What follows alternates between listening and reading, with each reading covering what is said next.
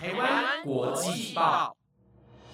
，The Taiwan Times 制作播出，值得您关注的国际新闻节目。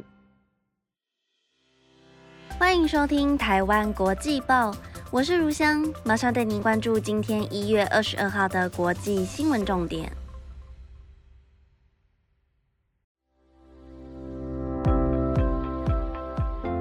各位听众朋友们，晚安！又来到礼拜六了。这几天东北部一直下雨，我都快要发霉了。今天难得天气放晴，而且气温也很舒适，不会太冷，可以趁着这样的好天气稍微出门散散步。因为讲到出门散步啊，我已经超久没有运动了。我以前呢是一个超级爱运动的人，但最后一次运动好像是在月初的时候，完蛋，直接超怕自己变超胖。所以大家一定要把握好天气的时候，稍微出门散散步也好，不然都不运动就会像我一样变胖哦。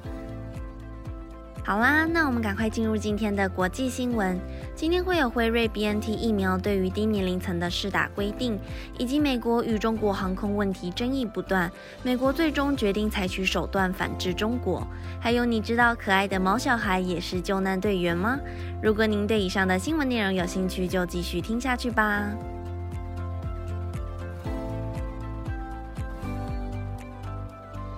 新闻首先带大家关注疫苗消息，因为疫情不断升温，各国皆开始出现低龄儿童确诊消息，因此大家非常关注年纪较轻的孩童到底可不可以施打疫苗来预防重症风险。而就在昨天二十一号时，世界卫生组织 WHO 建议可以将辉瑞 BNT 疫苗以减量使用的方式给五到十一岁年龄范围的儿童施打。如果以十二岁以上族群来看，疫苗剂量为三十微克。那五到十一岁的孩童就只能施打十微克的疫苗剂量，因为施打剂量为原本的三分之一，安全上的风险较低。另外，WHO 免疫战略咨询专家小组 SAGE 的主席建议，五到十一岁的疫苗接种顺序是排在最后一个的族群，并且不包括患有其他合并症的儿童才能施打。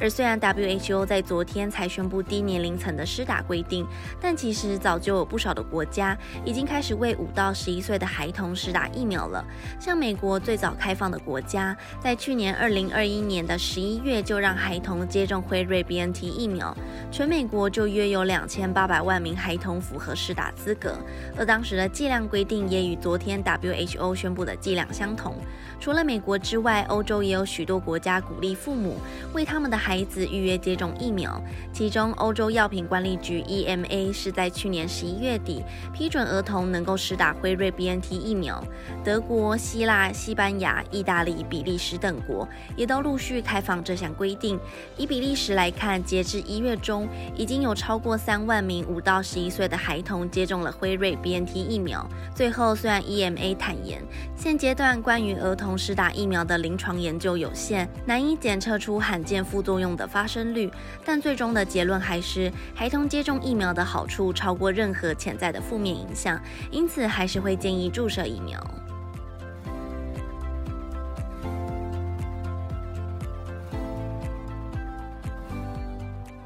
这则新闻一样是受到疫情影响，中国与美国的航空不断出现争议问题。在十二号时，拜登政府曾批评中国随意将许多美国洛杉矶飞往中国北京的航班取消。根据路透社的报道，美国运输部发言人说，中国的举动与美中空中运输协定的责任义务相互矛盾，目前还在与中国政府接洽中，期望能够采取适当的监管措施，设法将对旅客的影响降到最低。在当时，美国被取消暂停的航班数量高达了七十个班次左右，这令美国相当不满。不过，中国方面只表示，因为美国飞往中国的旅客经过筛检后，COVID-19 呈阳性反应的人数激增许多，因此才会下令取消多个班机。而美国运输部在昨天二十一号时再度发表声明，从十九号开始暂停中国四家航空公司飞往美国的四十四个航班，时间将持续至少。两周，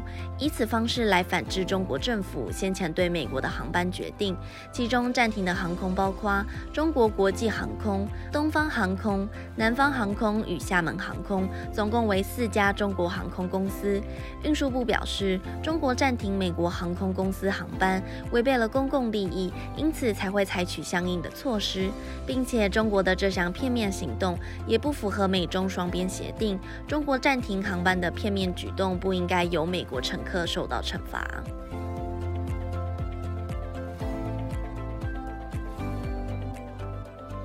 也门内战不断，在十七号时，一座位于萨达、用来收容移民的监狱中心，遇到以沙乌地阿拉伯为首的什叶派叛军青年运动空袭监狱，画面相当可怕。瓦砾堆中布满了尸体和残缺的尸块，总共就造成了七十人丧命在这场空袭中。而根据拯救儿童基金会表示，在当时附近有三位孩童在足球场玩耍，却也无辜的被空袭的炸弹炸死。另外，也门执行人道任务的八个救援组织发表联合声明，表示对于移民、妇女、孩童在内的七十多人丧命感到相当震惊以及悲痛，公然无视了平民的生命。但阿拉伯联合大公国坚称，联军承诺在所有军事行动中遵守国际法，以及做出的反应都是相称的，并且会与红十字国际委员会告知相关事实与细节。而联合国秘书长古特瑞斯随后也发出声明，表示对于平民以及平民设施的直接攻击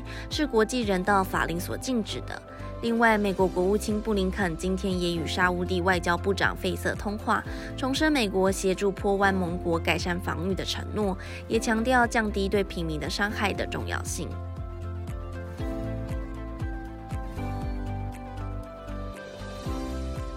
新闻接着分享给大家：人类的生命好伙伴毛小孩，竟然成为搜救队英雄。日本一只米克斯犬辅助跟着四足上田哲郎上山搜寻失踪的登山客，只花了大概一个半小时左右的时间，就找到跌落在半山腰的男性登山客。辅助还回头找到了后方搜救队员，让搜救队员能够及时的赶到现场来救援。有惊无险的是，这名登山客只有脸部受到轻伤，以及身体虚弱失温。而根据日本读卖新闻报道，上田跟辅助平日就很常到山难发生的地点。附近散步，就连登山步道以外的小径也都很熟悉。因此，听到搜救队上山搜救了整整一个上午，还没有找到罹难者，上田就马上带着辅助，以志工的身份，在当天下午两点左右加入搜救。也因为他们的帮助，才能这么快的找到这名登山客。所以，大金市消防局以及大金北警察署特地颁发的感谢状。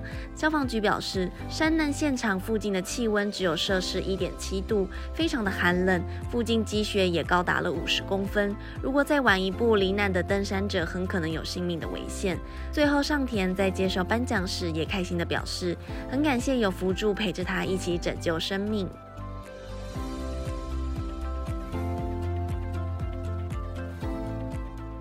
在最后带大家关注财经相关新闻，加密货币的巨头比特币在最近一度下跌百分之十五，下探大约新台币九十万元左右，跟以往比起来是历史上创新低的数字。而下探如此多的比特币，却让热爱比特币的萨尔瓦多总统布克雷连忙购入大约四百一十颗比特币，总共花费大约新台币一百多万元买下。布雷克也表示非常开心，因为以往也是以低价买进，本来还。在担心自己没办法在最低价时买到，还好后来买到了很便宜的比特币。而目前萨尔瓦多总共就有一千五百颗比特币。布雷克将大量的比特币十年债券用来推动大规模公共建设，包括地热发电、医疗院所以及比特币之城。另外，外界也非常好奇，萨尔瓦多大量购入比特币到底是亏损还是获利？如果单就现在来看，账单上面的支出当然为亏损。不过，长期投资比特币究竟是对的还是错的选择，还需要更多的时间以及资料才能验证。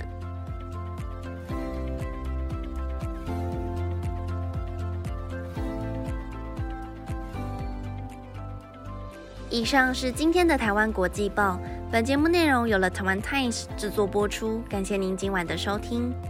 来到今天结尾的周六国际冷知识啦，大家知道全球最爱喝酒的国家是哪一国吗？我自己当下想到的是日本。结果第一名被公认最爱喝酒的国家是英国。在英国，社交场合是一定少不了酒精的，甚至有人说，有的英国华人离开了酒，可能日子都会过得不顺畅。还有统计数据，英国的年轻人非常爱喝酒，下班睡前喝一杯是很多人的生活习惯。而也因为他们喜爱喝酒，英国的大街小巷里有无数间的酒吧，其中他们最爱的酒是 whisky。如果没有了 whisky，可能很多人的生活中就会感觉少掉了很重要的部分。